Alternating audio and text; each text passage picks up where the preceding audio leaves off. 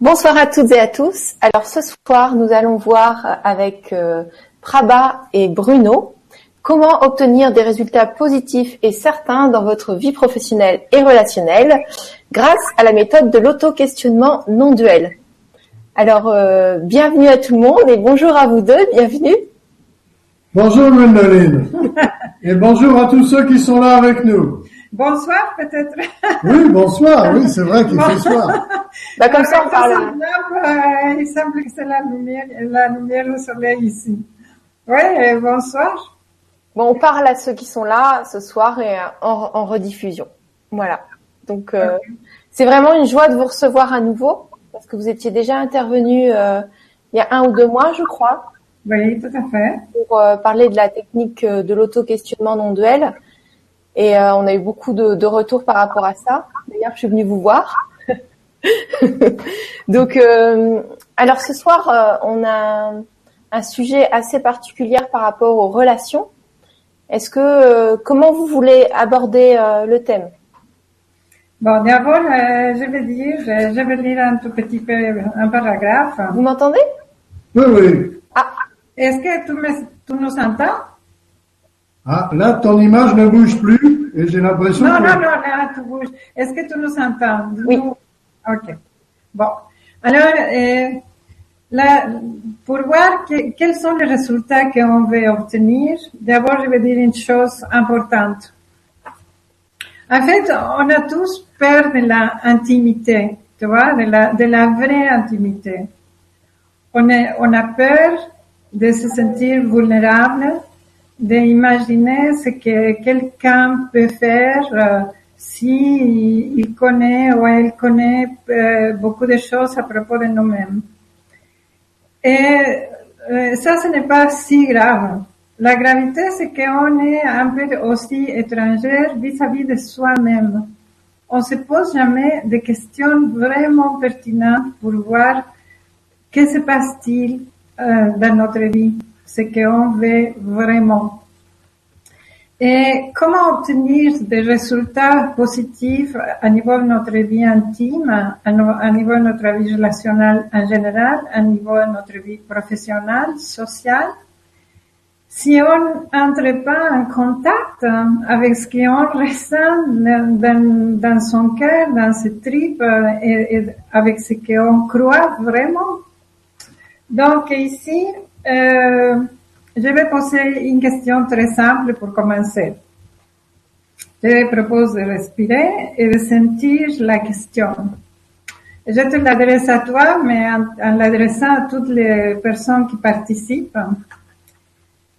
Rappelle-toi, rappelle-toi, il y a combien de temps que quelqu'un t'a posé une véritable question honnête et ouverte à propos de ta vie. Rappelle-toi si cette question t'a invité à vraiment réfléchir et à sentir ce qui se passe dans ta propre vie. Ça serait une question sans jugement, sans, sans quelque chose d'implicite, comme un conseil ou comme une direction à prendre, sans volonté d'induire ou d'imposer quoi que ce soit. Pour la majorité d'entre nous, euh, cela est une expérience très rare. Pourtant, une question ouverte, honnête, sans jugement, sans stratégie, euh, sans manipulation, peut éclairer l'existence d'un juge radicalement neuf. Cette question peut changer complètement le cours de ta vie. C'est cela euh, à quoi nous nous dédions. Nous euh, proposons à toute personne qui vient nous voir de se poser à soi-même de véritables questions qui sont surprenantes et révélatrices de ce qui se passe.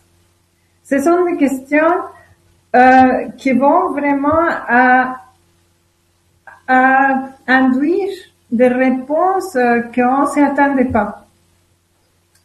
Et c'est à partir de cette question que la personne comprend d'abord quel est son contexte interne, comment il voit sa propre vie et comment il voit le monde.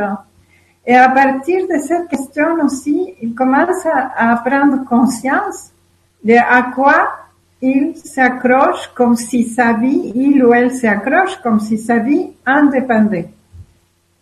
Ok. Tu veux poser une question? Ah, ah, on a perdu contact. Je ne te vois pas bouger. Oui, Gwendoline, ton image est fixe. Nous avons peur que le contact soit ne soit plus établi. Qu'est-ce qui se passe ah Nous n'avons plus de contact avec Gwénoline. Hmm. Voilà, ben alors, euh, c'est fini.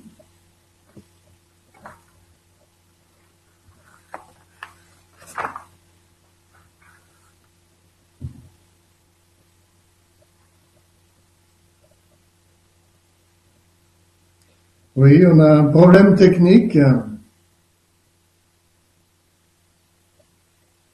Si au moins on sait qu'on peut continuer à parler et que vous nous écoutez, alors euh, ça serait sympa. Alors on peut continuer, mais sinon, euh, alors, euh, si vous voulez qu'on continue à parler, il faut me faire savoir par téléphone ou par email que c'est OK et qu'on peut continuer à parler. Sinon, Là, on a perdu contact.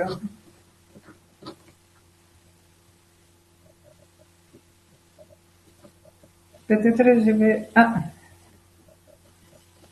Attends. Alors, je suis à nouveau là, je suis désolée. J'ai, j'ai un souci de connexion. ah, c'est pas qu'il y a eu les soucis de connexion? Je crois. Je t'ai interrompu?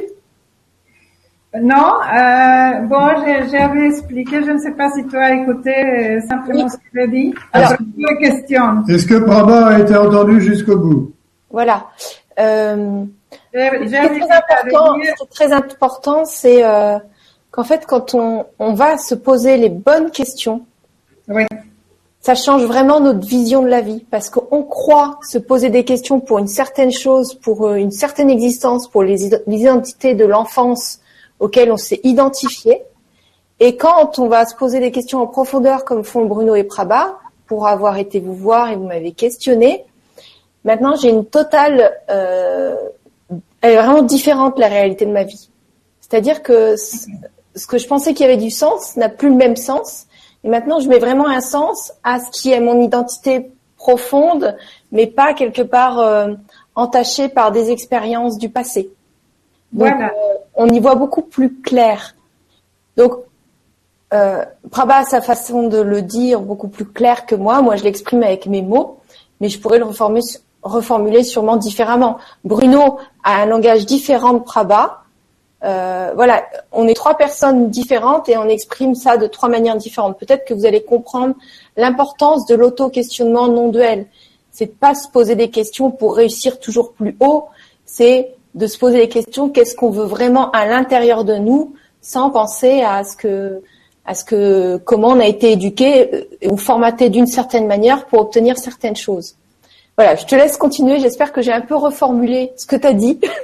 Oui, en fait, euh, oui, euh, tu as parlé euh, les, questions non parce que ce sont des questions une bienveillance. Il n'y a pas de jugement d'évaluation dans cette question. Et puis, en effet, euh, merci pour ce partage parce que euh, tu commences à, à, parler des choses desquelles, duquel on va euh, parler plus tard. Je te laisse à toi. Alors, regardons ce qui se passe. Ce qui se passe vraiment. Jacques se sent angoissé. Paul se sent fragmenté, divisé. Evelyne se sent impuissante comme face à un mur infranchissable. Pierre se sent seul, triste. Catherine se sent infiniment fatiguée et puis tendue en même temps. Et pourtant, Et si on leur demande comment ça va, comment vas-tu, ah ben chacun répond oh ça va, ça va et toi? Oui bon ben ça va. Mais si l'idée vient de parler ben, chacun répond hum, je ne sais pas ce qui m'arrive. Je ne le sais pas. Et je ne sais pas par quel bout rendre les choses, par quel bout commencer. Quelle question Par quelle question commencer Que voilà, c'est un brouillard. C'est un brouillard. Alors, oui, à toi si tu veux. Oui, alors euh, cette brouillard provient d'une accumulation de, des idées, des concepts, des croyances que nous avons à propos de soi. En fait, c'est très difficile de prendre contact euh, d'un seul coup avec cette croyance, avec ce concept à propos de soi. Si quelqu'un ne te pose pas une question de façon bienveillante, d'abord, que se passe-t-il quand tu dis, par exemple, que tu es angoissé, que veux-tu dire par cela? Comment ça se passe dans ta vie? Et depuis combien ça se passe? Comment ça a commencé à se déclencher cette angoisse? Dans quelles conditions? Dans quelles circonstances? Alors, quand une question euh, bienveillante est une question qui ne renferme pas en elle-même l'ébauche d'une réponse, une vraie question, ça. Lorsqu'une vraie question est posée, oui, à toi. Est-ce que tu peux faire un exemple de qu'est-ce qu'une question bienveillante et qu'est-ce qu'une question qui induit vers euh, euh, vers euh, la poursuite d'une réussite qui est inatteignable pour motiver les autres, pour montrer que bon bah faut encore que tu travailles là.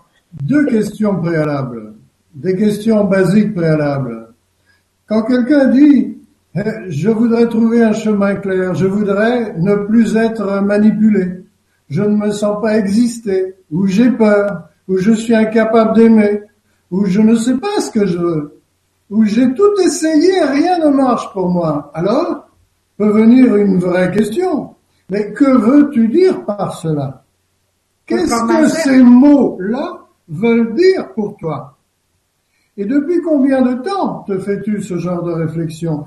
Et comment maintenant, aujourd'hui, là, en en parlant, comment cela se manifeste? De quelle façon? Ou comment cela se manifeste dans ta vie? Dans ta vie affective, dans ta vie professionnelle, factuellement, pratiquement, comment ça se manifeste? Et alors, ça, ce sont des questions qui invitent à voir. À s'ouvrir. Qu'est-ce qui se passe? À commencer à voir un peu qu'est-ce qui se passe. Donc là, tu vas nous raconter des petites histoires de gens. Oui, on va donner des exemples pour que vous voyez comment ça se passe.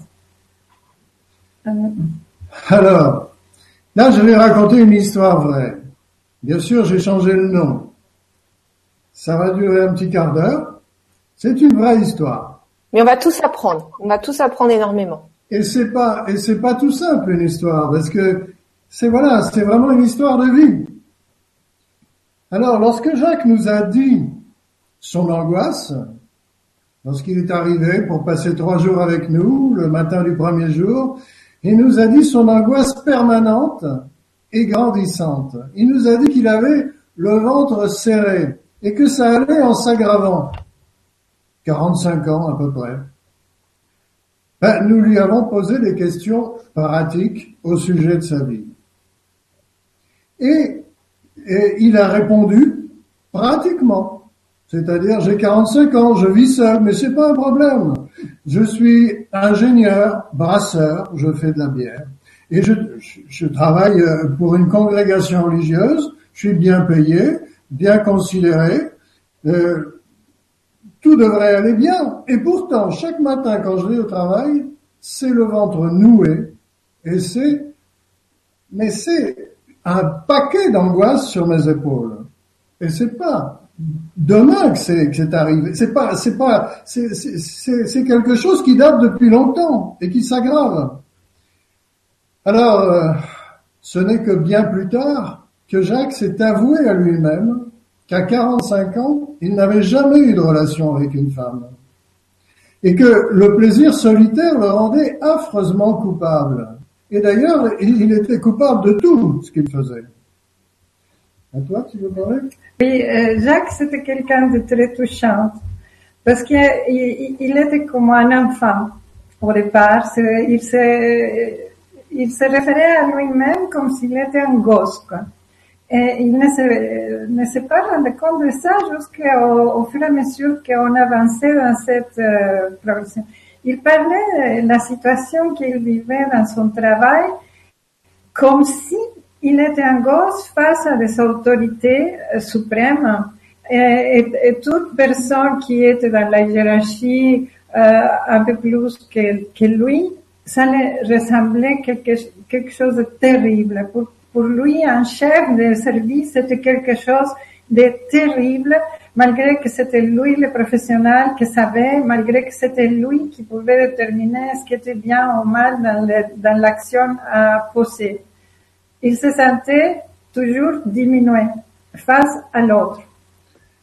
Alors nous lui allons poser une question, une vraie question. Nous lui avons demandé qui se sent angoissé, qui se sent coupable?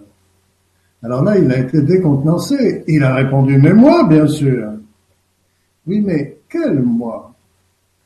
Quel est ce moi qui se croit angoissé, qui se sent angoissé, qui se croit coupable? Et ce moi est constitué à quelle idée? Ce moi, à quelle euh, définition de lui-même? À quelle idée à propos de lui-même? Que pense de lui ce moi? Alors il est resté quoi? Un petit moment et on a commencé à à parler plus euh, librement parce que il a commencé à voir que c'était pas de lui dont on parlait, mais peut-être d'une image de lui-même. Qu'on allait commencer à travailler non pas sur lui, avec ses culpabilités, ses doutes et ses peurs, mais sur une image qu'il a de lui. Oui. Ça, c'est que dans une autre méthode qui s'appelle PNL, s'appelle la métaposition, tu vois. On entre dans une position où on ne parle pas de toi directement, mais on parle de ces moi, de cette idée que tout est fait de toi, qu'on s'est fait de soi, comment si on le regardait de l'extérieur? Et on commence à voir qu'est-ce que c'est sens de moi, cette sensation, ce personnage qu'on croit être, qu'est-ce qu'il pense de lui-même. On commence à voir comment ce personnage s'évalue, comment ce personnage se juge, quels sont les différentes euh, moi qui apparaissent, parce que c'est moi, c'est comme un dragon de plusieurs têtes, tu vois. Il y a un moi jugeant, un moi évaluant, un moi qui reçoit l'évaluation, qui reçoit le jugement, un moi qui est comme un sourd-moi sur les épaules, qui me demande de faire des efforts. Il y a un moi qui... Alors attends, tu vas super vite. Donc il y a un moi qui peut représenter une, identité de l'enfant. C'est en fait un, dragon de plusieurs têtes qui émerge dans l'enfance. Donc voilà, il y a, y a voilà, il y a un ou plusieurs dragons. Et puis quand tu parles d'un surmoi, on peut imaginer, on peut imaginer quelqu'un qui se met sur nos épaules. Donc c'est vraiment lourd à porter. Et c'est ça que tu veux exprimer. Exactement. Par exemple, euh, la maman de cette Jacques, c'était une, une maman qui, qui avait vécu beaucoup de blessures dans sa vie, et, des blessures dont il ne pouvait pas s'en sortir toute seule. Personne ne lui avait posé une question pertinente, évidemment. Et elle agissait avec son fils d'une façon, euh, elle demandait de lui énormément. C'était comme si elle était sur lui pour le demander de la faire exister. Ce n'était même pas comme si, en effet, c'était lui, c'était, il était en charge de faire exister sa maman. Alors imagine ce que c'est pour un petit enfant de faire exister sa mère, pour un petit enfant de faire exister son père. Mais là, c'était la maman, la maman qui avait donné la vie. Pour lui, la maman donne la vie. La vie donne la vie à la vie. Mais lui, disait, je suis redevable à cette femme qui m'a donné la vie. Et en plus, je dois la faire exister, sinon elle, meurt, quoi. Donc, euh, c'était son idée, c'est la charge qu'il avait, c'était un dragon, c'est la tête de maman qui déposait sur lui la tâche de lui faire exister, par exemple. Alors quand Jacques, le petit Jacques, se regardait, eh bien, il se voyait sous la coupe d'un grand-père parfait, d'un grand-père qui euh, emmenait toute euh, sa tribu euh, vers le paradis et qui lui-même était une sorte de patriarche angélique. Seule sa maman, à Jacques, était fautive de ne pas être religieuse, alors que ses sept frères et sœurs étaient dans la religion prêtres ou, ou religieux.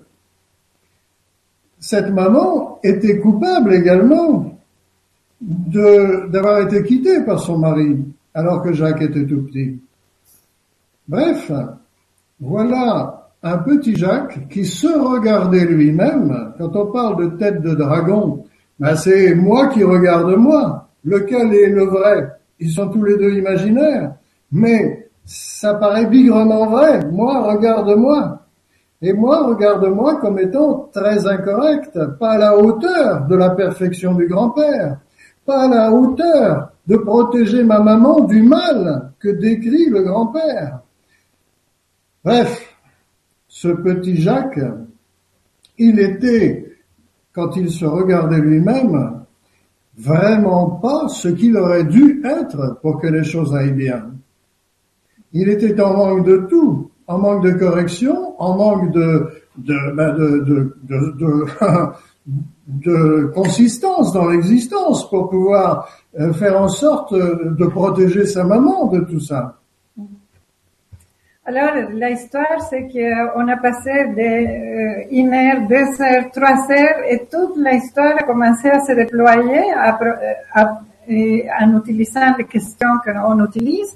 Il pouvait vraiment voir clair ce que, comment son histoire s'avait déployée. En répondant à nos questions, son histoire apparaissait. Et alors, il a compris qu'il était euh, comme emprisonné dans un, dans un système de croyances à propos de lui-même qui l'empêchait simplement d'être authentique, d'être spontané, d'être libre de se manifester. Il n'avait jamais eu une relation avec une femme à 45 ans. T'imagines euh, dans quel état il vivait, quoi. de- de- dans- Mais pas de relation à une femme à 45 ans, c'est compréhensible. S'il s'est cru tout petit, euh, en charge euh, de sa maman, et complètement lié comme par un pacte à sa maman, et devant être fidèle à sa maman, c'était quelque chose d'absolument indéfectible. Il était à la fois redevable de la vie, mais aussi sa maman lui avait sauvé la vie lors d'un accident. Et sa maman avait absolument besoin de lui pour devenir ce que son grand-père voulait que tout le monde devienne, c'est-à-dire parfait. Eh bien, Jacques était dans une position impossible. Il ne pouvait pas euh, tenir cette situation. Et pourtant, c'était son paysage de tous les jours. C'était sa vie d'enfant. C'était pas quelque chose qu'il pouvait comparer à une autre vie. C'était la vie. Et donc son angoisse était na- naturelle, quoi. Il avait une angoisse terrible parce qu'il ne savait pas qu'il avait la tâche de faire exister sa petite maman. Il ne savait pas qu'il avait la tâche de préserver l'impeccabilité des grands-pères. Il ne savait pas qu'il avait la tâche de soigner toute l'image de la famille avec une euh, image d'impeccabilité, de correction impressionnante qu'il devrait être. Pourtant, les enfants, ils ont un pouvoir d'adaptation absolument extraordinaire. Eh bien, ce petit Jacques, il a découvert en répondant à nos questions que euh, avait trouvé une solution. Il se soumettait d'une façon instinctive, permanente, il se soumettait à ce qu'il à ce qu'il imaginait être l'autorité. C'est-à-dire qu'après avoir subi l'autorité de son grand-père sans même s'en rendre compte, il euh, trouvait dans le paysage autour de lui, alors qu'il était adulte, des personnes qu'il élisait l'autorité maximum. Alors bien sûr, Ce, cet ingénieur de haut niveau brasseur avait des patrons. Et ces patrons, c'était des ecclésiastiques, eux-mêmes aussi de haut niveau, des grands personnages.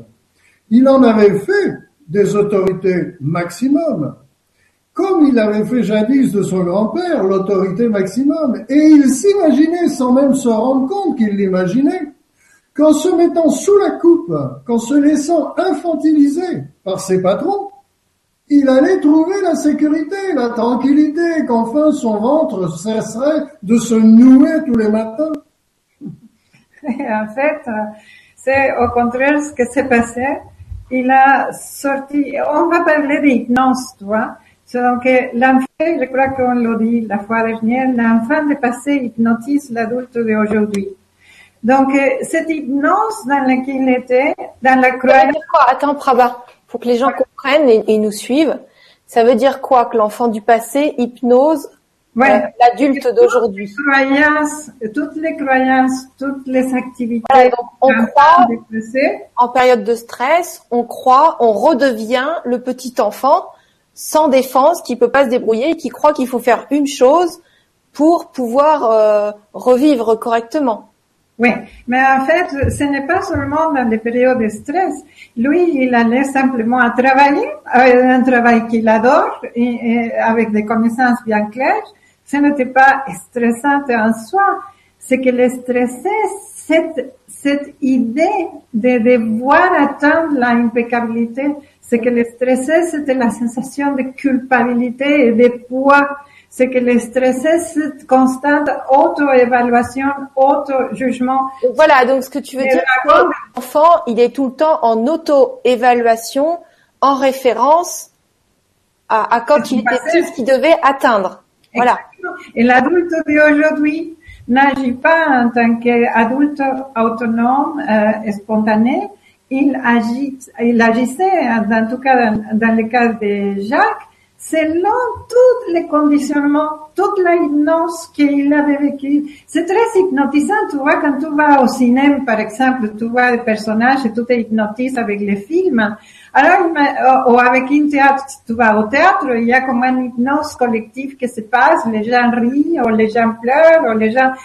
Imagine-toi ce que c'est pour un enfant de le théâtre de sa propre vie, la famille est hypnotisante et il reste avec son propre image de lui-même face à une famille incompréhensible, face à des actions, à des, attitudes, à des gestes, à des croyances qui sont incompréhensibles pour l'enfant, mais il reste avec des convictions de lui et cette conviction de l'enfance agissent dans l'adulte d'aujourd'hui. C'est les convictions de l'enfant qui continuent à vivre au travers de nous adultes.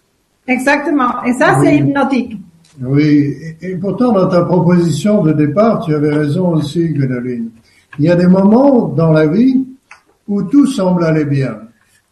Et alors, eh ben, ce sont les, les compétences et les réflexes de l'adulte qui prennent le dessus.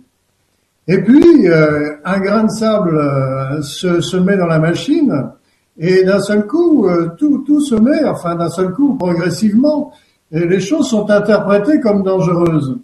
Mais plus elles sont interprétées comme dangereuses, et plus on cherche à, à trouver de la sécurité, et on cherche à la trouver où? Ben, Là où on a cru la trouver quand on était enfant. Et on s'accroche en somme à des vieilles branches, à des vieilles croyances qui datent d'il y a très longtemps, comme si elles étaient euh, d'actualité, comme si elles allaient pouvoir résoudre des problèmes d'adultes, alors qu'en fait, ces vieilles branches proviennent d'interprétations enfantines de ce qui s'est passé dans l'enfance. C'est comme ça que, de fait, on voit des gens apparemment bien installés dans la vie, qui au détour d'un problème d'existence partent en vrille euh, s'en référant finalement à des choses qui ne sont pas en rapport factuel avec ce qui se passe dans leur vie, mais s'en réfèrent à des à des idées d'eux-mêmes venant de la toute petite enfance. Voilà. Alors, euh, peut-être on peut conclure l'histoire de Jacques. Le fait, c'est qu'après avoir travaillé avec nous, euh, il a fait trois jours intensifs et assisté à quelques stages de deux jours en collectif. Et il a établi dans sa vie le processus d'auto-questionnement qui lui a permis, permis de complètement se libérer de toute cette hypnose de l'enfance, de tout ce conditionnement, de toute cette croyance, jusqu'à le point de pouvoir vivre sa vie adulte vraiment. Alors, comment ça arrive? Eh bien, en se posant à soi-même une question très basique. Au moment où l'angoisse arrive à Jacques, Jacques a pris l'habitude, en travaillant avec nous, l'habitude de se poser la question, à qui arrive cette angoisse, ou cette honte, ou cette frayeur? Ah, c'est à l'enfant qui est encore aujourd'hui le soutien de sa maman au point d'aller la voir toutes les semaines. Ou bien, ah, c'est à l'enfant subordonné à l'autorité, qui croit que c'est uniquement en étant subordonné à l'autorité qu'il va pouvoir exister tranquillement. Ou bien, c'est à l'enfant qui est prêt à tout, pour, euh, prêt à tout subir de sa hiérarchie pour se sentir en sécurité. Et quand Jacques voit cet enfant revenir du passé au moment du stress, eh bien, il voit aussi que cet enfant est imaginaire, que les croyances de cet enfant aujourd'hui in situ sont imaginaires, et que ce qui est bien réel, c'est l'adulte avec ses compétences d'ingénieur et ses capacités à tenir tête, à tenir sa place devant ses patrons. Voilà. Mais, mais on peut pas vous expliquer, euh, si, si vous l'aurez vu, vous n'aurez pas cru, parce que cet homme, vraiment a changé, même dans son discours, dans sa façon d'agir. Naturellement, ce n'était pas une stratégie, ce n'était pas naturellement, c'est comme s'il a passé d'être un petit enfant à un vrai adulte. Et deux semaines après la, dernière séance qui a été très intensive à propos de toute cette euh, hypnose de l'enfant, simplement il a trouvé la femme de sa vie. Et, il vit en couple, puis... Euh... Bravo, il enjolive un petit peu, là. Non, non, je n'enjolive pas. Il a, il, a, il a fait ce que font tous les adolescents. C'est-à-dire qu'il a trouvé quelqu'un avec qui ça s'est pas très très bien passé. N'empêche qu'aujourd'hui, il est effectivement en couple, à l'heure où nous parlons, et d'une façon qui paraît très durable. Oui, mais cette histoire a duré même pas 15... Cette histoire n'a pas duré même pas 15 jours. Et vraiment, aujourd'hui, c'est quelque chose, quoi. Il avait peur de vivre avec quelqu'un, il, est en train de vivre avec quelqu'un. Donc, en fait, il a vécu une prise de conscience. Non, c'est une prise de conscience gigantesque. Parce que quand on croit, sans le savoir, qu'on est comme un petit enfant, et normalement, quand tu te présentes, mais je suis euh, je suis brava, je suis jamais on va dire, et en plus je me crois un petit enfant, quoi. on va pas dire ça, les gens cachent, et les gens sont étrangers à ce qui les arrive. on, est, on est rempli de masques. Voilà. J'ai quelque chose pour vous, il y a plein de questions. Déjà? Euh, oui, alors est-ce que, est-ce que c'est, ça serait ok à un moment donné de les prendre ah, peut-être je m'expliquer un autre cas à une autre personne et puis on fait ça. On va répondre aux questions, puis après on racontera d'autres histoires éventuellement. Alors, parce que si tu veux, Prabha, bon, on va le dire à tout le monde. Euh, on envisage, donc on va essayer de trouver un moyen pour vous donner des cours gratuits. C'est ça, c'est juste? Oui, mais, mais les cours gratuits euh, ne, ne, pourront pas aller si profondément que notre travail intensif qu'on fait avec les gens. Ça serait simplement pour donner une introduction de comment se poser certaines questions. Mais euh, remarque une chose, quand, quand on travaille à, à, à trois, par exemple, on travaille nous deux avec une personne, on fait un effet miroir la personne dit des choses, il y a beaucoup d'idées implicites que la personne ne peut pas écouter, ne peut pas, évident. son propre discours, il n'écoute pas ce qu'il est en train de dire. Et nous faisons une miroir pour lui dire exactement ce qu'il est en train de dire et nous vérifions, et c'est ça que tu es en train de dire.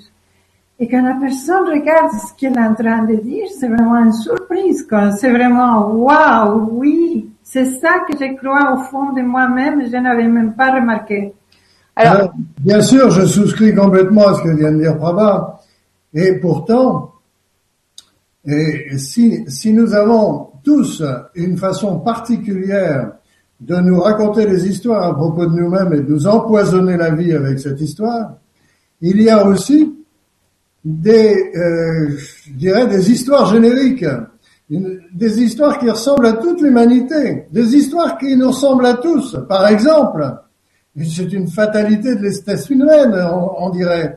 Regardez, pendant des années, des décennies, euh, nous avons tous, chacun notre tour, regardé nos géniteurs comme extraordinaires. Nous nous, nous nous sommes regardés comme complètement dépendants d'eux, comme des petites merdes par rapport à des merveilles. Alors que le poulain trotte derrière sa mère dans le quart d'heure qui suit sa naissance. Eh bien, cette habitude que nous avons tous pris de nous auto-juger, hein, moi regarde-moi et moi juge-moi, quand nous étions euh, longs comme ça, eh bien cette habitude, nous l'avons encore. Et c'est bien intéressant de voir comment nous l'avons acquis et comment elle perdure encore aujourd'hui dans notre vie d'adulte. Et ça, ça nous arrive à tous. Et il y a beaucoup d'autres mécanismes qu'on peut qu'on peut vous apprendre, en somme, qu'on peut vous faire découvrir et qui sont eh partagés. Voilà, c'est notre lot commun. Hum. Euh, merci à tous les deux. C'est évident qu'une immersion avec vous, euh, pour y avoir été pendant trois jours, à être deux personnes comme vous, à être concentrées sur euh, bah, sur la personne en question, euh, qui va poser les questions en profondeur et reformuler, voir si c'est juste et, aller plus loin petit à petit et, suivre la personne dans sa profondeur, c'est euh, voilà, c'est inestimable. Euh, oui, euh, ce n'est pas dans un cours, par exemple en ligne, ce n'est pas possible d'aller avec précision à toutes les nuances de, tous les systèmes de croyances, toutes, toutes les implicites, toutes les idées sous-jacentes, tu vois. Parce qu'on peut proposer de, de vous apprendre, de vous enseigner quels sont les mécanismes qui nous habitent, quelles sont les questions à se poser, comment on peut coopérer avec sa vie. Oui, ça peut, on peut faire avec une certaine limite. Ce qui est important, c'est, enfin, ce qui est important pour moi, après vous allez peut-être dire ce qui est important pour vous, c'est de faire découvrir à tout le monde cette technique, moi qui m'a vraiment ouvert les yeux sur plein de, plein de plans différents de ma vie, euh, pour que je m'ouvre à certaines choses. Et ah, donc, j'aimerais que les gens les comprennent, cette technique. Et je suis pas sûre qu'en une Vibra conférence, les gens puissent comprendre la profondeur. Laisse-moi te dire une chose. Par exemple, pour cette conférence, nous avons, une proposition à faire, surtout à ceux qui habitent tout près de Paris ou qui puissent se, rendre à Paris. Les 11 euh, et 12 février, on a une, euh, on propose euh, un un stage de deux jours pour, pour vraiment aller en profondeur avec certains aspects de ce processus d'auto-questionnement. On appelle ça un atelier découverte. Et, et, normalement, on demande 200 euros par le week-end, que ce n'est pas énorme, mais pour la personne qui écoute maintenant, pour le premier, si, si une personne s'inscrit d'ici au 1er au 2 février, on va faire une proposition de 150 euros pour personne. donc, euh, donc euh, c'est une question de nous envoyer un email euh, euh, ou, un, ou bien un MSM à mon numéro de téléphone pour s'inscrire.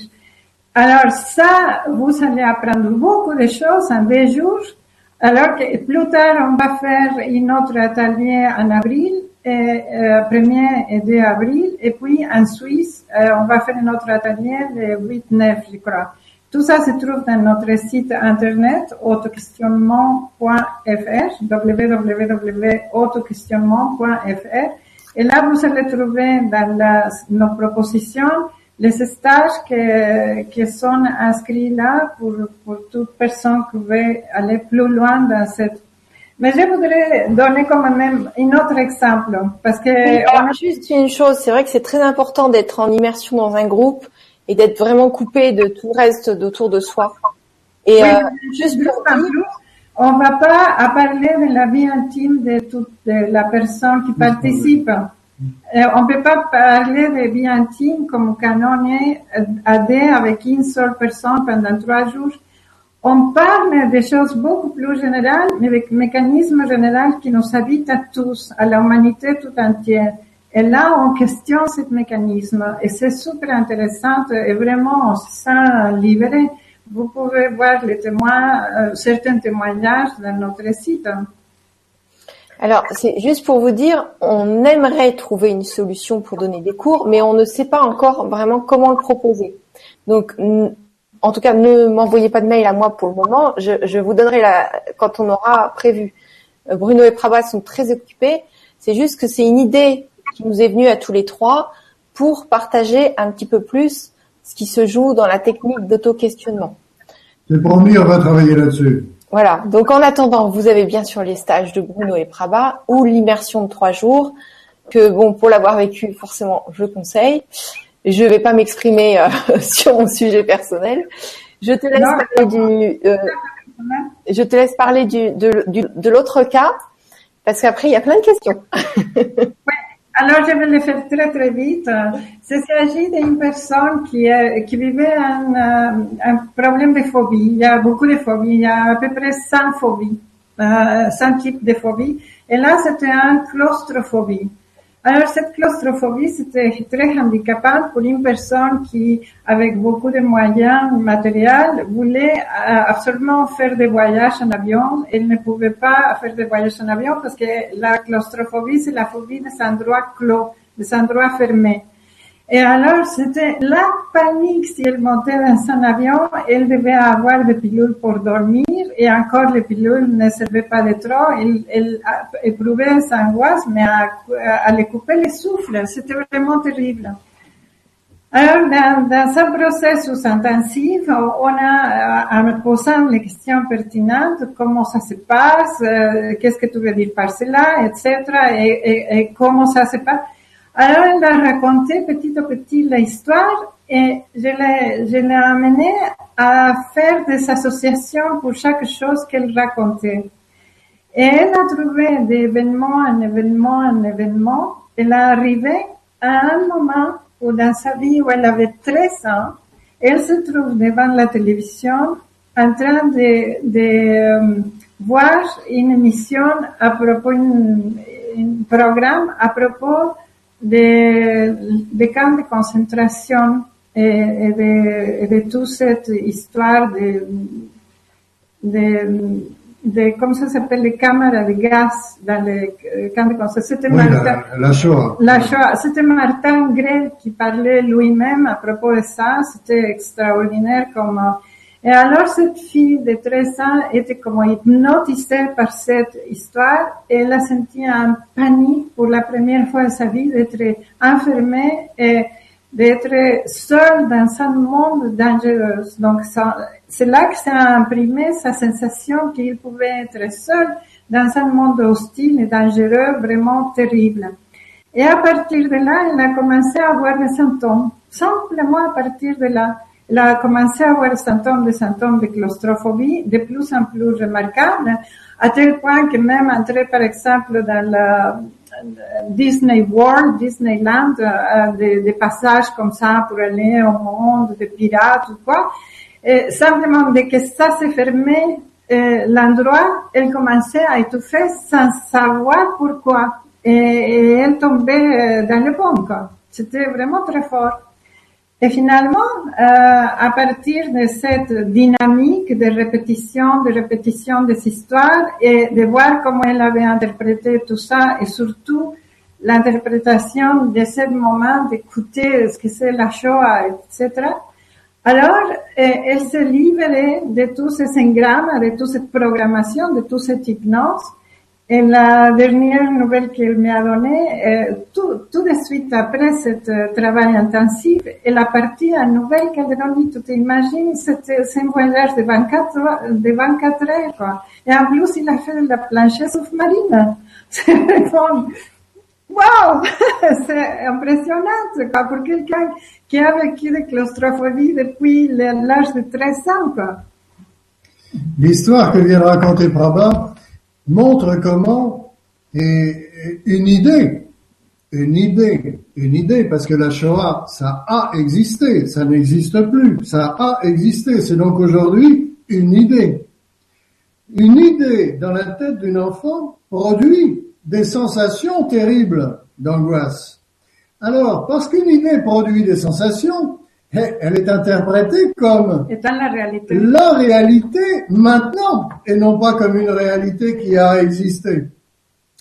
Et si c'est une jeune enfant, une réalité maintenant, c'est une réalité pour toute la vie parce que les jeunes enfants n'ont pas la notion du temps. Voilà comment une idée enclenche des sensations qui enclenchent des croyances définitives à propos de soi. Je suis en danger, structurellement en danger dans un monde dangereux. voilà. Alors, euh, on l'a fait très très court, ok? Alors, on peut commencer avec Voilà, les on questions. va répondre à tes questions. Merci, merci, vous êtes chou. Alors, euh, il y a beaucoup de questions par rapport euh, au travail, aux vies chamboulées, et, et ils, sa- ils savent plus où en sont. Donc c'est quand même du cas par cas. Donc je vais déjà poser une question pour voir euh, qu'est-ce que vous allez lui reposer derrière pour qu'elle réponde. Fatih qui nous dit Bonsoir à tous. Une première pour moi. J'aime les vibras de Gwen et toute l'équipe. Suite à une grosse dépression et remise en question en lien avec les changements vibratoires depuis quelques années, je me retrouve en stand-by et l'impression de faire du surplace. Que me conseillez-vous? Merci de la réponse. Bonne vibra à tous. Eh bien, Francis, Non, C'est Fatih. Fatih, pardon, j'ai mal compris, j'ai mal noté, donc voilà, Fatih. Et il n'y a pas euh, de, de fatigue plus grande que de se prendre pour quelqu'un. ça c'est une bonne réponse. Et il n'y a pas de libération plus extraordinaire que de découvrir pour qui on s'est pris depuis l'enfance. Voilà. Et en particulier, chacun notre tour, nous nous prenons pour celui ou celle qui n'est pas ce qu'il ou elle devrait être pour que les choses se passent bien. Et nous nous prenons ensuite pour celui ou celle qui est en charge de faire en sorte que ça s'arrange. Mais comment ça pourrait s'arranger sans découvrir d'abord pour qui on s'est pris? Voilà. Je pourrais ajouter quelque chose. Si quelqu'un a une conviction, mais vraiment une conviction totale, totale, absolue, comme quoi je suis victime des changements vibratoires, et ça, je vais poser la question à Fatih, pas pour qu'il nous donne la réponse là, mais pour qu'il se la pose à lui-même. La question est la suivante. S'il y a en moi un mécanisme, une conviction qui dit je suis la victime des changements vibratoires, quelles sont les conséquences pour moi de croire cela? Quelles sont les conséquences de croire cela? Si j'ai cette conviction, et je crois que c'est absolument vrai, à 100% vrai, 100% vrai, quelles sont les, les conséquences pour moi? Et alors, Fatih peut écrire une liste de convictions, Alors je propose des des, des réponses. conséquences. Je propose des réponses qui me viennent, qui sont peut-être pas celles de Fatih. Mais les conséquences, ben, c'est que euh, ma vie m'échappe, puisque ma vie est menée, guidée par des phénomènes vibratoires. Donc si ma vie m'échappe et que je crois être en devoir de maîtriser ma destinée, alors je suis condamné à l'échec permanent. Regardons une chose implicite dans cette idée, dans cette conviction que je suis la victime des changements vibratoires. Les grandes, et ça me permettrait de parler de trois grandes illusions. Les trois grandes illusions, et là je voudrais qu'on respire tous pour écouter les trois grandes illusions. On respire. On respire tous ensemble. Ok. L'essence de moi a l'idée qu'il est séparé de tous et de tout, y compris de soi-même. Y compris du monde et y compris de ce qu'il devrait lui-même Ouais. être. Donc, euh, ce sens de moi est séparé des champs vibratoires, ce, ce sens de moi est séparé de tout. Alors, en plus, la deuxième illusion, c'est qu'il est différent. L'essence de moi est différente à tout et à tous. Très spécial. Et puis, la troisième chose, c'est devoir faire quelque chose pour que ça s'arrange. Je dois faire absolument quelque chose pour que ça s'arrange, sinon je suis dans une angoisse terrible de me sentir séparé et de me sentir différent. Voilà, je suis individuellement responsable de trouver la solution. Alors, par exemple, dans la grande tradition de la littérature indienne, euh, de la philosophie indienne, euh, ça, ça, ce sont, euh, ça s'appelle des malas. La Anavamaya, Magiya Mala, Karma Mala, on va pas maintenant expliquer comment ça s'écrit. C'est la illusion de séparation, de sens de moi, la illusion d'être différente, et la illusion que je dois faire quelque chose pour que cela s'arrange. Si un moi, un moi, qu'on peut proposer à l'extérieur de soi, croit vraiment à 100% qu'il est victime des changements vibratoires, quelle est la conséquence pour ces moi C'est ça la question que je pose à Fatih. OK? Et on peut continuer avec l'autre question de quelqu'un. Voilà, donc Fatih, je t'invite à poser cette question-là. hein. Si un moi, mécanisme, conviction, dit que je suis la victime, euh, voilà, tu dis ce que tu veux, quelles sont les conséquences Pour ces moi. pour moi Tu Non, dis- pour ces moi. Pour ce mois, voilà, Pour ces moi. pour ce mois, voilà. Pour ce moi pour lequel Je me prends, quoi. je me prends, moi Bruno, ou pour lequel Fatih se prend? Alors, pour ce mois pour lequel je me prends, d'accord. Voilà. Oui, parce que quand nous nous regardons nous-mêmes, ben, c'est un fantôme qui regarde un autre, c'est une idée qui regarde une autre, c'est un moi imaginaire qui regarde un autre moi imaginaire, D'accord, c'est une construction mentale qui regarde une autre. d'accord. Donc, ben, notez tous bien cette question et puis listez un maximum de choses. Vous allez peut-être apprendre des choses sur vous. Voilà. Merci beaucoup en tout cas pour la réponse et merci Fatih, tu nous as bien aidé. Alors, euh, donc il y a, beaucoup de, de questions avec des gros textes. Pascal, euh, 1, 2, 3, qui nous dit « Bonsoir et merci pour ce sujet. Malgré des remises en question, l'écoute de mes guides et des mises en action, je suis à nouveau dans le doute, puisque rien véritablement n'avance. Toujours cette impression d'être dans l'attente de ma vie. Ce sentiment très fort que depuis bien longtemps, transgénérationnel, l'argent ce n'est pas pour moi, cela ne rend pas heureux, etc. L'amour c'est trop beau pour moi, quant à la réussite ce n'est pas prévu. Pourtant, un don ou une capacité énergétique qui m'a permis de savoir que c'était mon chemin, puis plus rien, plus personne. Donc c'est un message de Marie par Didier Combé, donc ça doit être un intervenant, qui disait qu'elle m'attend, qu'on a tant de choses à faire ensemble. Elle s'est offert aussi des ateliers pour régler ça, euh, formidable, mais toujours euh, toujours même point. Et de nature plutôt positive, je suis épuisée et mon corps parle en ce moment, parle, part, parle, bon c'est marqué parle, parle en ce moment dans tous les sens. Et je ne gère pas. Ouais. et je ne gère pas ce qui se passe en amont. Merci infiniment pour votre réponse. Je vous embrasse tous. Nous aussi, on t'embrasse, Pascal. OK. Euh, bon, d'être, de, je poserai d'abord la question, que veux-tu dire par cela? Qu'est-ce que ça veut dire pour toi d'être dans l'attente de ta vie? Alors, tu mentionnes Dans quelque l'attente de chose? la vie, de l'amour, de l'argent, peut-être trois petits points. Qu'est-ce que, qu'est-ce que tu veux dire? Déjà, implicitement, tu es en train de suggérer que tu es en manque.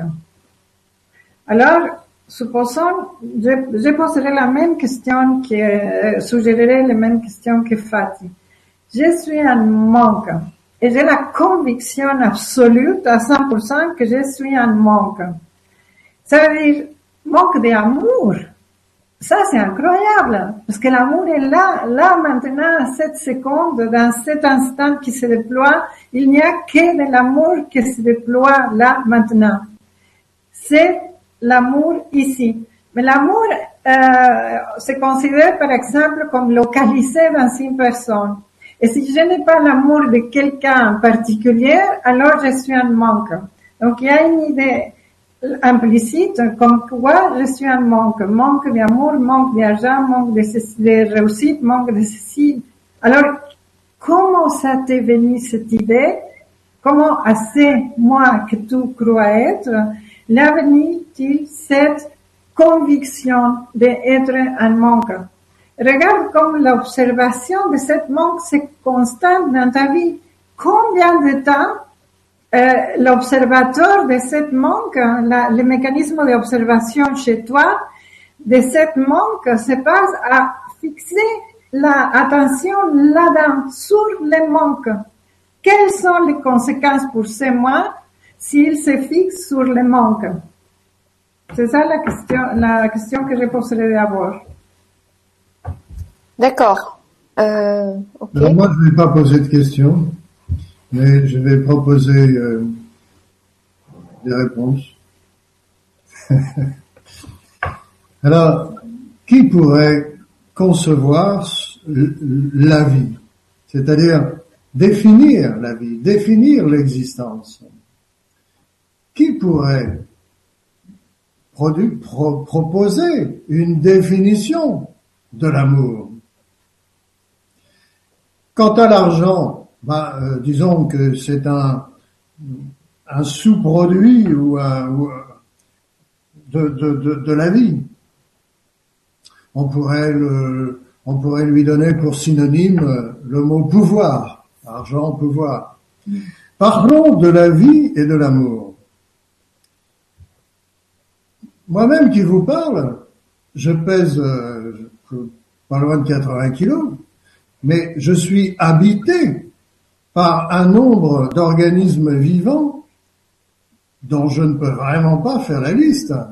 Nous vivons en symbiose, eux et moi. Chacune, euh, enfin bref, c'est un monde en soi, un être humain. Et puis, est-ce que je pourrais vivre distinctement des, des autres êtres humains? La vie, c'est quelque chose de complètement interactif. Interactif à toutes les échelles, à l'échelle de l'infiniment petit comme à l'échelle de l'infiniment grand. La vie ne peut pas se définir et, c'est interactif, mais l'amour, c'est la même chose. On ne peut pas aimer non plus tout seul. C'est quelque chose qu'on éprouve d'une façon interactive et qu'on ne peut pas définir. Et alors, j'imagine, dans ce vaste monde interactif, Pascal dans son coin qui serait vraiment très spéciale, très très spéciale, au point ben, d'être là mais de ne pas être vivante, d'être là mais d'attendre de devenir vivante d'être là, mais de ne pas participer à l'amour qui de fait est là, comme si c'était possible de s'en tenir écarté. Alors je le proposerai à Pascal qu'à chaque fois que la respiration arrive, parce que regardez bien que nous sommes vécus, hein, la respiration nous arrive, c'est comme un cadeau. Euh, euh, simplement la respiration. On parlait de camp de concentration, tu t'imagines euh, les gaz qui est en train de te tuer. Là, on respire, quoi. On respire, même s'il y a des contaminations, on respire. Et chaque respiration arrive. C'est un cadeau, quoi. C'est un cadeau, c'est l'amour qui arrive. À chaque fois qu'on respire, ressentons ce cadeau, cet amour. Simplement là, à l'instant. Alors un autre cadeau, Pascal, c'est de, c'est cette question. Comment te vient cette idée? Parce que c'est forcément une idée. Alors, une idée, comme on l'a évoqué tout à l'heure, ça peut produire des sensations extrêmement douloureuses. Tout à fait. Et, et je compatis à ta douleur. Je, je, je, je- voilà, je suis avec toi, avec cette douleur. Mais observons que elle vient, cette douleur réelle, elle vient d'idées, De conviction. d'idées à propos de toi qui te sont venues il y a probablement longtemps. Donc, je te propose, Pascal, que tu n'es pas défini par le manque d'existence, le manque de sensation de vie, que tu n'es pas défini par le manque d'amour, que tu n'es pas défini par le manque de pouvoir ou le manque d'argent. Tu n'es pas définissable. Par contre, comment t'es venu ces définitions imaginaires de toi? Comment t'es venu de te regarder toi-même aussi sévèrement? Tu n'oserais pas juger ton voisin ou ta voisine aussi durement que tu le fais avec toi-même. Comment ça t'est venu? Voilà un début de question. Voilà. En fait, on est en train de proposer de se réveiller de la personne qu'on croit être. Réveillons-nous de la personne qu'on croit être. C'est ça. Alors, si on regarde cette, euh, cette personnage, ce personnage qu'on croit être, il est toujours dans la position de manque, dans la position de victime, dans la position d'être petit, sans pouvoir, sans valeur, sans amour, seul dans un monde hostile, euh, incomplet. Euh, enfin, la liste euh, est là, quoi. La liste est la même pour tout le monde. Alors, on parlait tout à l'heure de phénomènes généraux à l'espèce humaine. Je ne sais pas s'il y a des grands primates qui jouent à ça. Mais nous, nous n'arrêtons pas de nous diviser en des entités imaginaires, l'une regardant et jugeant l'autre.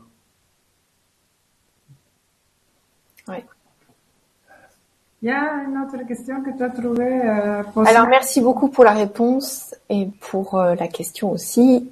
Il y a Nadège qui nous dit bonsoir à vous et merci pour cette vibra. J'ai hâte, comme beaucoup certainement, d'avoir quelques conseils ou clés de compréhension sur le domaine cité. Pour ma part, je dois trouver un nouveau travail dans un délai très court et cela s'avère compliqué à vivre.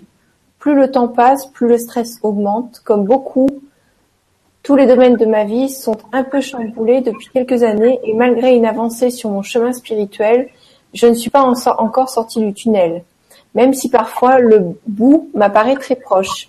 Merci pour tout ce, que, ce qui sera partagé ce soir. Bonne vibra à tous. Répète-moi le prénom de, de cette personne. Nadège. Nadège. Nadège. Voilà, Nadège, euh, et bien sûr, euh, je vais pas faire dans l'originalité en, en disant combien euh, je, je sais je comprends que chercher du travail dans le monde tel qu'il est, ben c'est pas rien. C'est pas euh, voilà, c'est une véritable épreuve. Seulement, il pourrait s'en rajouter une à cette épreuve bien réelle, qui ferait que cette épreuve difficile deviendrait insurmontable. Et euh, on pourrait peut-être euh, trouver une ébauche de réponse à cette question. Nadège, cette, position, euh, cette situation difficile, que veut-elle dire de toi? Alors, si cette situation veut dire de toi quelque chose, par exemple, ça pourrait vouloir dire je n'ai pas de place pour moi sur cette terre. Ou bien je suis transparent, je n'ai pas d'importance pour les autres. Ou bien je n'ai pas de valeur et personne ne me reconnaîtra parce que j'ai pas de valeur. Quoi que cette situation difficile veut dire pour toi, dit de toi, eh bien, je propose de constater que c'est une définition auto, auto euh, administrée. C'est-à-dire que c'est une idée de moi qui entretient une idée à propos de moi et qui se sert de cette situation, certes éminemment difficile, pour confirmer je ne suis pas celle que je devrais être. Et si j'étais, et si je pouvais être celle que je devrais être, alors, ben alors, on- le téléphone sonnerait pour me trouver du travail. C'est lui qui devrait être. Ouais. Ok. Ok, c'est c'est ça. Alors, merci beaucoup pour la réponse et merci pour la question. On a une autre question de Mireille qui nous dit bonjour à, tous les trois. Voilà, je suis attirée par une personne depuis très longtemps. Cela paraît presque impossible de communiquer avec elle et dernièrement, je me suis dit pourquoi pas. Nous sommes des créateurs, tout est possible. Pourriez-vous me donner votre avis? Merci à tous les deux. Tu veux parler? Non. Oh, bah, bonne chance, Mireille. Bonne chance, Mireille. Il n'y a, il y a- il y a- Mireille, il faut te lancer. il y a pas moyen de gagner sans tenter sa chance. Alors, bonne chance. Tu vois, comme les enfants, bah, ils se sont fait plein de fois mm, avant de marcher. Mais écoute, Mireille, on t'envoie toutes nos meilleures énergies et puis euh, tu nous tiens au courant lors d'une prochaine Vibra. Je me souviendrai de toi. On est, on est avec toi. Viens relever le défi. Voilà, vas-y. C'est les petits défis qui nous fait nous rendre vivants. Sinon, sinon, bah voilà, ce serait trop tranquille. Tout à fait. Alors bravo de nous avoir, euh, merci pour la réponse. En plus, tu es en ligne, je le vois, donc on te fait un gros bisou. Alors, on va prendre euh, la question du début. Bonsoir et merci de permettre d'échanger sur ce sujet. Donc c'est Bérangère qui nous dit je suis au chômage depuis 18 mois. J'ai entrepris dès le début de travailler pour moi et de me permettre de vivre de mes envies et passions. Je suis devenue auto-entrepreneur en création de bijoux naturels, bois et tissage macramé. Donc marché saturé est très compliqué. Ça ne fonctionne pas beaucoup. Maintenant, je me lance sur un second projet de production et de vente de kombucha. J'ai fait des tests les six derniers mois pour savoir si ça pouvait me permettre d'en vivre. J'ai fait comme si le projet était concrétisé et j'ai eu des résultats très satisfaisants. Maintenant que je suis prête à officialiser mon activité, c'est comme si tout était retombé. Depuis le début du mois, les ventes ont chuté. Je suis en proie à beaucoup de doutes maintenant. Est-ce que vous pourriez m'éclairer sur une piste de réflexion à suivre? Merci, cordialement. Je- la, la première chose qui m'arrive, c'est quelles sont mes ressources aujourd'hui. Donc là, pendant que je respire, quelles sont mes ressources aujourd'hui Quelles sont mes ressources? Euh, C'est une question que je pose beaucoup aux gens qui voudraient voir euh, qu'est-ce qu'ils pourront faire dans leur vie, euh, comment pourront gagner leur vie. Et je les invite à écrire une liste des qualités, euh, des, des, des qualités qu'ils remarquent chez eux. Même euh, les qualités les plus, les plus petites ou les plus grandes, les- même celles qui ont considéré négatives, une liste de qualités pour voir euh, après, avec une autre liste, qu'est-ce que j'aime faire et qu'est-ce que je n'aime pas faire avec cette qualité.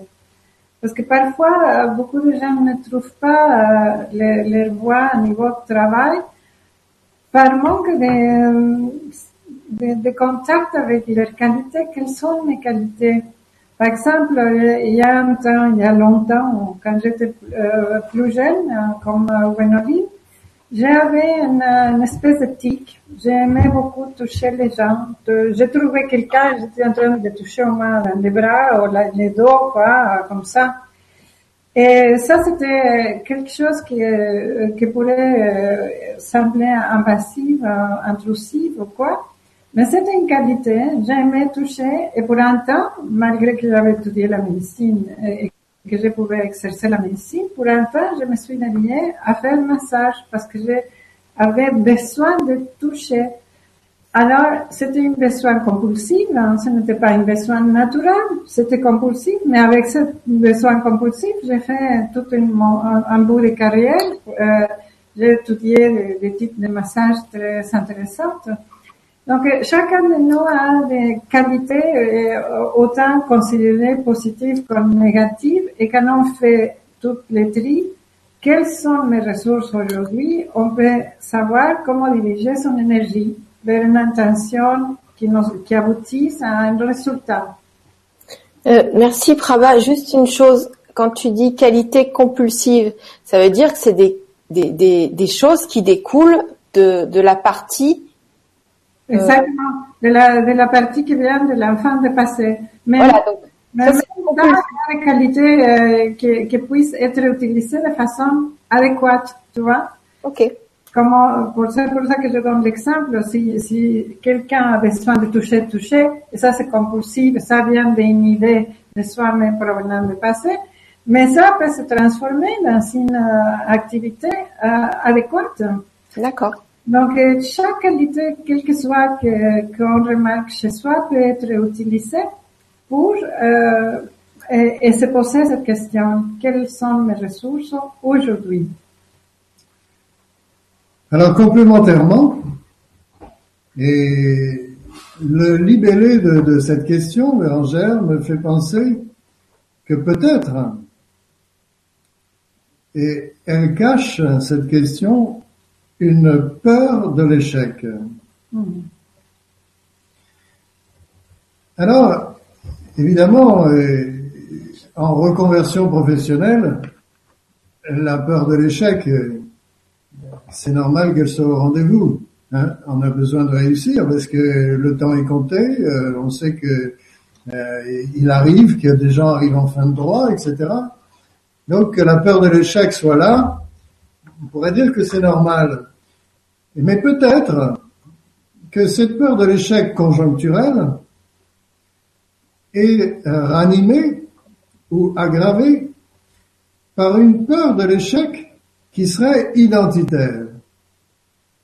Je peux rien affirmer, on se connaît pas, on ne peut pas échanger suffisamment librement pour, pour pouvoir euh, euh, voir ça plus en détail. Donc je formule des hypothèses. Si Bérangère, euh, tu avais un jour interprété peut-être toute jeune ou peut-être adolescente, des événements familiaux ou des événements, des événements, des choses qui seraient arrivées, interpréter ces événements comme confirmant je suis, moi, je suis en danger de d'échec structurellement.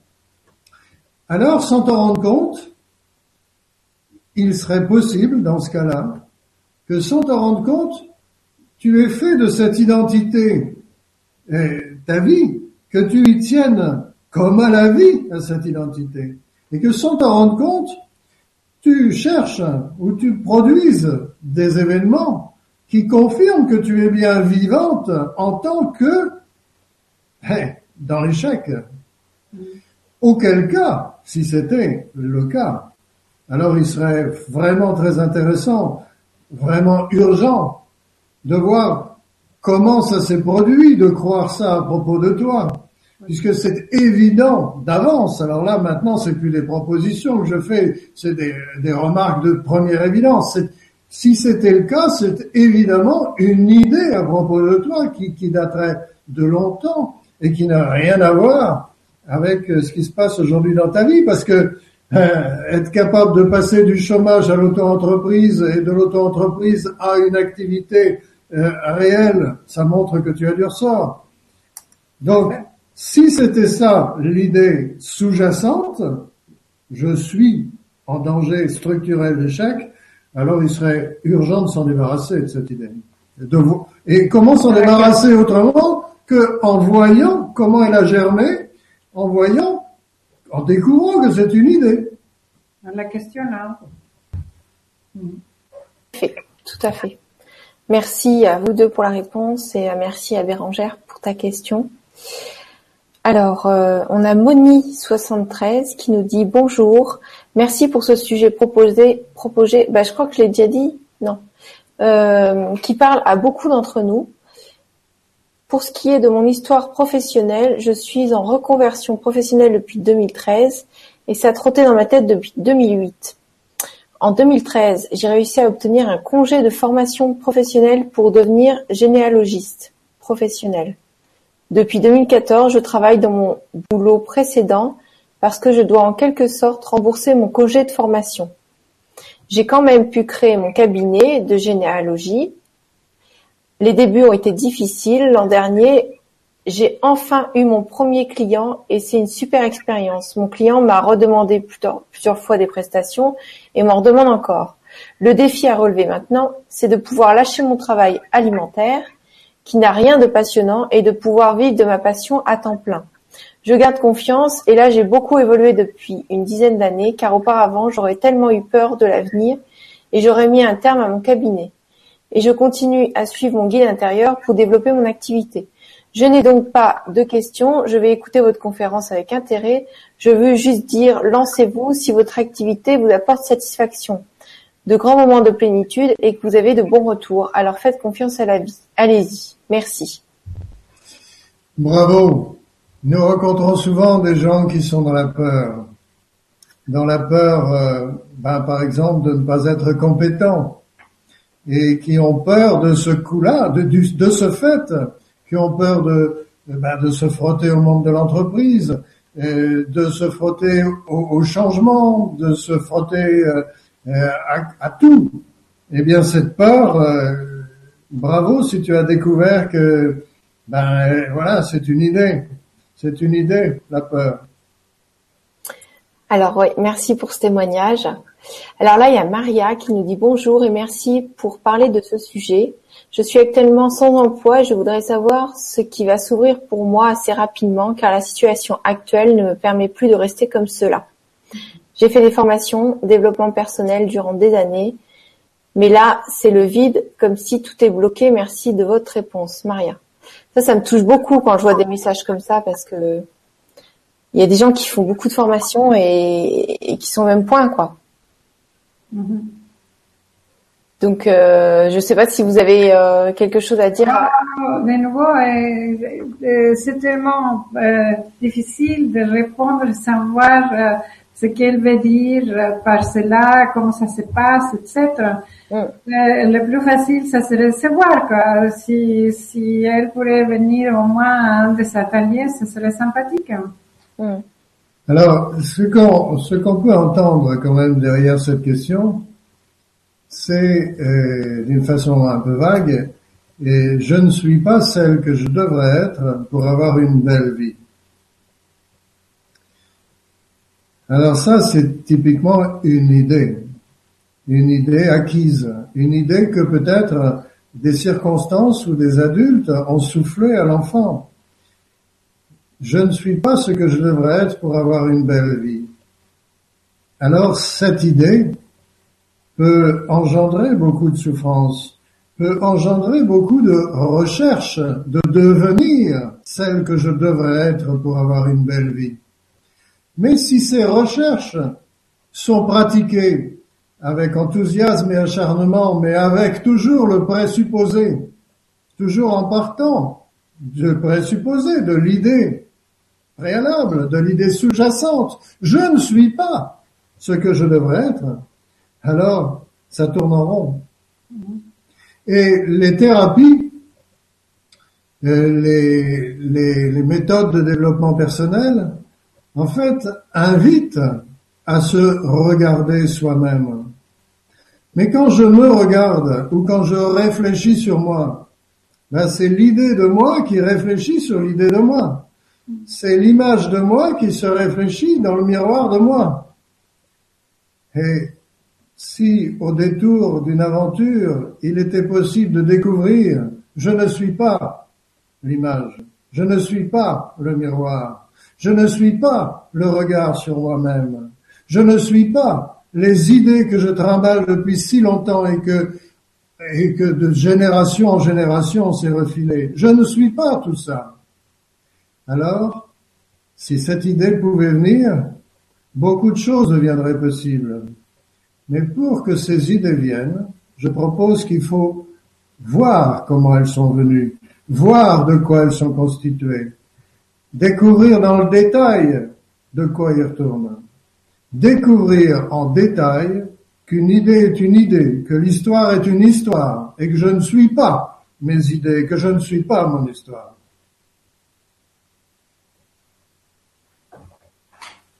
Merci beaucoup pour ce complément.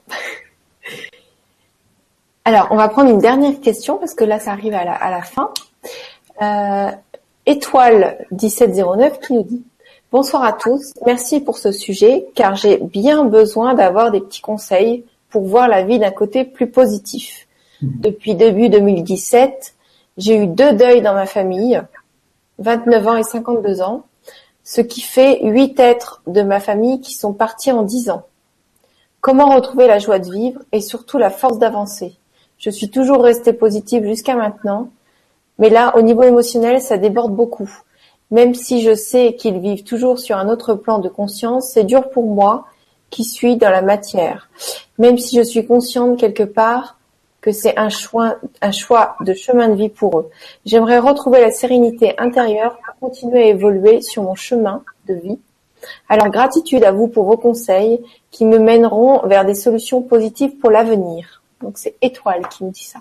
Bon, alors euh, d'abord, euh, il faut dire que nous ne donnons pas de conseils, surtout pas. nous ne donnons pas de conseils parce que les conseils ne servent à rien.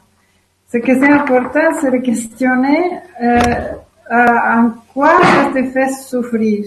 La question que je que je vais à chaque fois que je suis dans une situation de souffrance, que quelqu'un vient à nous dans une situation de souffrance. Oui, je sais que c'est difficile, la, la séparation, tout, tout, le monde est en train de vivre de séparation après séparation. Mais en quoi cette situation me fait souffrir à moi? Ça, c'est une question qu'on peut se poser. Qu'est-ce que ça dit de moi? Qu'est-ce que, euh, qu'est-ce que ça implique? Parce que, par exemple, la, la réponse pourrait être, ce que ça dit de moi, c'est que je suis seule et abandonnée. Ou bien, euh, ce que ça dit de moi, c'est que je ne trouve plus ma place. Enfin, qu'est-ce que ça dit de moi? Peut-être il y a un doute. Alors, où vont les gens qui, qui meurent? Est-ce que je serai bien là? Il y a les doutes qui se présentent. Et peut-être ce qui se présente, c'est le doute ontologique, le doute de se sentir pas être? Euh, je ne suis pas, je ne suis pas. Alors, il y a plusieurs raisons pour ne pas euh, faire euh, intégrer un deuil, pour ne pas aboutir à le faire vraiment à sentir émotionnellement très, très, très mal. C'est ce que ça dit de moi. Qu'est-ce que ça dit de moi? En quoi ça me fait souffrir? Qu'est-ce que c'est à propos de toute cette disparition de ma famille qui me font souffrir? Et à partir de là, la réponse les réponses qui vont venir, euh, on pourrait poser des autres euh, questions qui vont euh, donner la clarité à, comment ça s'appelle cette personne? Oh, on t'entend pas. Quoi? Étoile, c'est un Étoile. Ah, étoile. Et peut-être Étoile peut venir à un de nos, de nos groupes, quoi. Si possible à Paris, ça serait simple le 11-12 11-12 février. Et, là, on pourrait faire toute une série de questions pour, pour voir qu'est-ce que ça dit, euh, cette disparition, qu'est-ce que ça dit d'elle. Complémentairement, la souffrance, la souffrance naît toujours, apparaît toujours.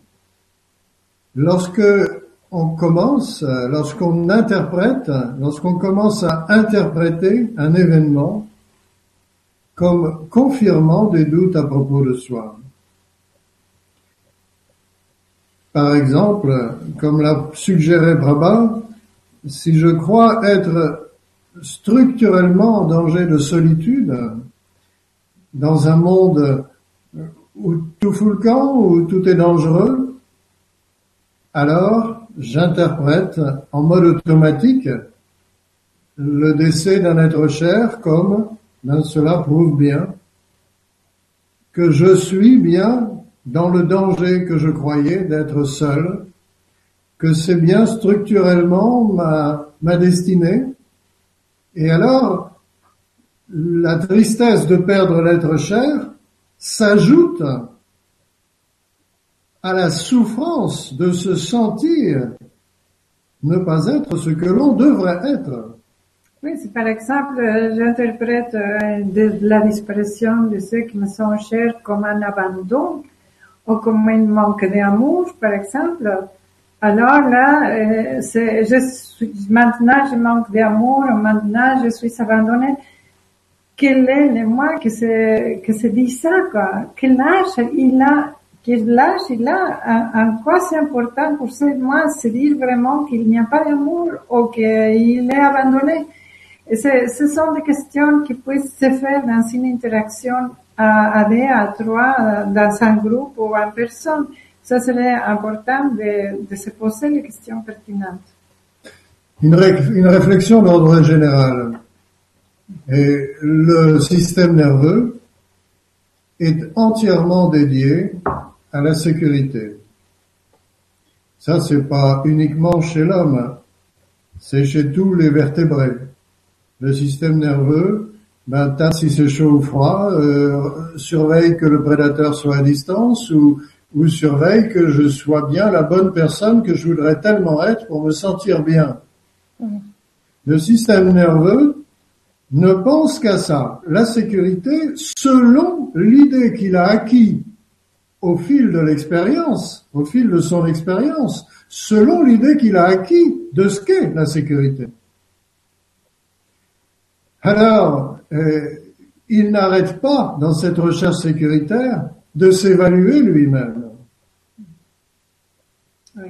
Et là, Et pour s'évaluer, excuse-moi, oui. et pour s'évaluer, il se définit.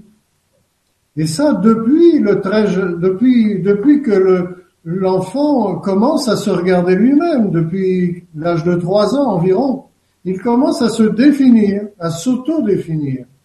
Par exemple, si ma mère n'arrive pas euh, alors que je crie, ben, c'est que je ne sais pas crier correctement, je suis in- incapable.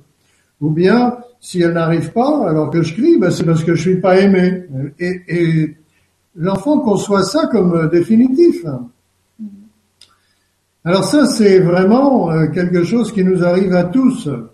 Et évidemment, une fois qu'on a, enfin évidemment, d'expérience, une fois qu'on a acquis une idée à propos de soi, à l'âge où on n'a pas la notion du temps, où tout est vécu pour toujours, alors cette idée, on pourrait passer sa vie avec, à moins qu'on commence à la questionner.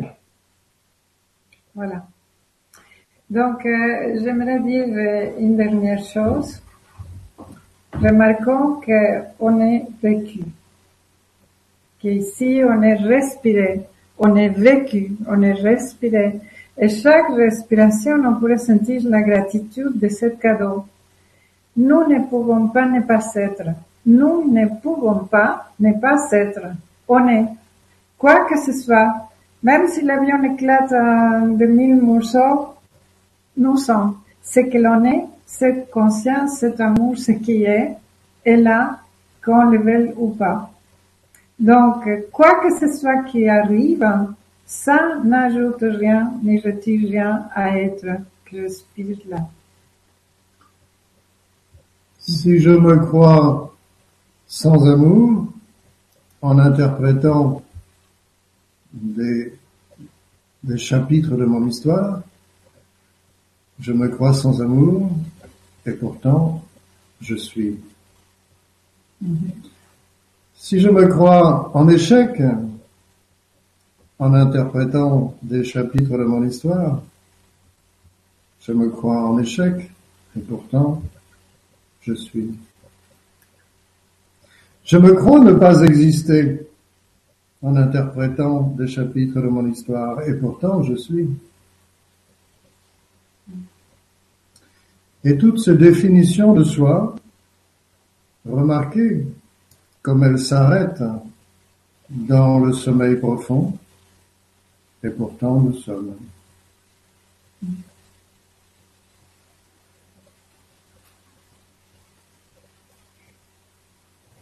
Écoutez, tous les deux, je vous aime très fort.